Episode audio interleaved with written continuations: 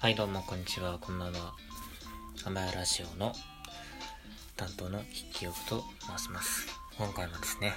大学の授業のようにですね、えー考えていることをつらつらと話していきたいなと思っております。まあ今一度この番組の趣旨を確認しておくとですね、えーまあ普段日常といったものを、まあ、即時化して当たり前のように見るのではなくてですねこう一歩引いてうがった見方というかもう客観的もしくはこう第三者の視点でこう疑ってみるというスタンスでね、まあ、話しております、まあ、それがこう大学の後期っぽくっていう感じ。で、まあ、話しているので、まあ、今回も話していきたいと思うのですがえー今回のテーマはですね。言葉言語表現ですね。この言語表現と実際の行動、まあ、この2つあるんですがこの2つの乖離。つまりその言語表現と、まあ、その言語表現の意味と実際の行動がまあ別々になっていること。完全には同じではないこと。っていうことについて、まあ、ちょっと抽象的なんですけども、えー具体的に例を挙げながら話していきたいなと思います。まあ、例えばですね、まあ、このなんでこんなことを思ったのかなっていうところなんですが、えーっと、例えば、えー信号を渡るっていう表現、結構、あの、まあ、自分が見つけた例でよく使ったりするんですけれど、信号を渡るっていう表現は、実際に人間が信号を渡るという行動を指してはいないんですよね。実際に私たちが信号を渡るという時に行うあの行動っていうのはその横断歩道だったり、まあ、道を渡ることなんですよ。決してその横断歩道のこの上になんだろういてその横断歩道に足をつけてこうパタパタパタと別に歩いていくわけではない。っていうことで、まあ、実際にこういった感じでその表現と行動に何かしらのこの別離というか乖離というか離れていること、完全には一致しないような状況っていうものが結構あったりするんですよね、はい、例えばそうですね。他に例を挙げるなら例えば電車に乗るなんていうこともその一つかもしれません、うん、例えばどういうことかっていうとえーっとその交通手段を聞かれた時にうーん今日何で来たって聞いたりする。時もあると思うんですけど、電車で来たよ来て、うん。電車で来たっていうことは、まあ、電車という手段を、あのー利用して、ここまで来たみたいなニュアンスがあると思うんですよね。でも、その、電車で来たっていうのは、その、実際に我々が電車っていうものを運転しているわけじゃないですよね。我々が行っているこの、まあ、運転手さん以外の、まあ、乗客、乗客って書いてあるので、その運転手さん以外の人が何をしてるかっていうと、彼らは電車に乗っているだけなんですよね。はい。だから、例えば電車で来たなんて表現をしますけれども、あくまでその電車というものに乗せられているだけなので、その電車で来るというその行動自体っていうか、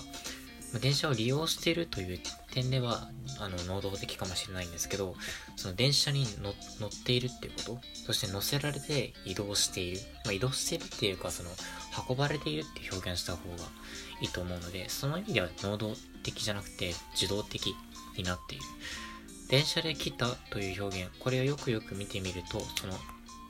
実際の行動っていうのは電車に乗っているだけ運ばれているだけ。で自分たちはこう、まあ、なんだろうスマホとか本とかなんかこういじったりしていて特にこの動くための何かっていうことをその電車の中では何もしてないんですよ。ってことは電車で来たというのはあくまで電車に乗せられて運ばれてきた。っていうことであって電車をこう自分が運転してきた。というわけでは、まあ、ないんですよね、まあ、当然のことだよみたいな風に思うことも結構あるかもしれませんが実際その表現と行動やっぱり完全には一致しないっていうところ、まあ、面白いなと思って。でもその行動と表現に違いがあるっていうか、まあ、同じにはならないっていうことだけじゃなくてどうしてその完全に同じ行動の内容というか意味と行動そのものが一致しないんだろうっていうその違いの原因について考えるのも結構面白いかななんて思ったりしますね。例えば他に例を挙げるとするならそうですね。うーんいただきますっていうその食事をする時の表現なんかもそのあの言葉と行動が同じ内容になってないみたいな例かもしれませんね。いただきますっていう言葉はつまりあの動物とか植物のその命あるものを奪っていただきますっていうことなんですよね。だからそのいただきますに含まれるより厳密な行為って食べるっていうよりかはいただくそのもらうみたいなニュアンスが強いと思うんですよ。まあ個人的なことなんですけど。なんでただ食べるっていうのは実はいただきますと違うんじゃないかみたいなやっぱふうに思ってるんですよね。うん。いただきますイコール食べるなのかって言われるとなんとなくこう違う気がしてうん。やっぱいただきますっていうことを心の底から言うためには、実際にその動物とか植物っていうのを殺して、仏頂な言葉使いますけど、命を奪って、まあ、解体とかして、調理して、で、実際にその口に運んで、咀嚼して、で、体に収めるみたいな。ところ、こういう、その、今生きてる状態からまさにお腹に入れるまでのこのあらゆる過程をあの含んでというかこれ全体の過程がいただきますっていう過程なんじゃないかなって思うんですよねやっぱり。うん。だからその単にその料理が、はい、ありますとかウーバーイーツでこうもう完成のものがされたものが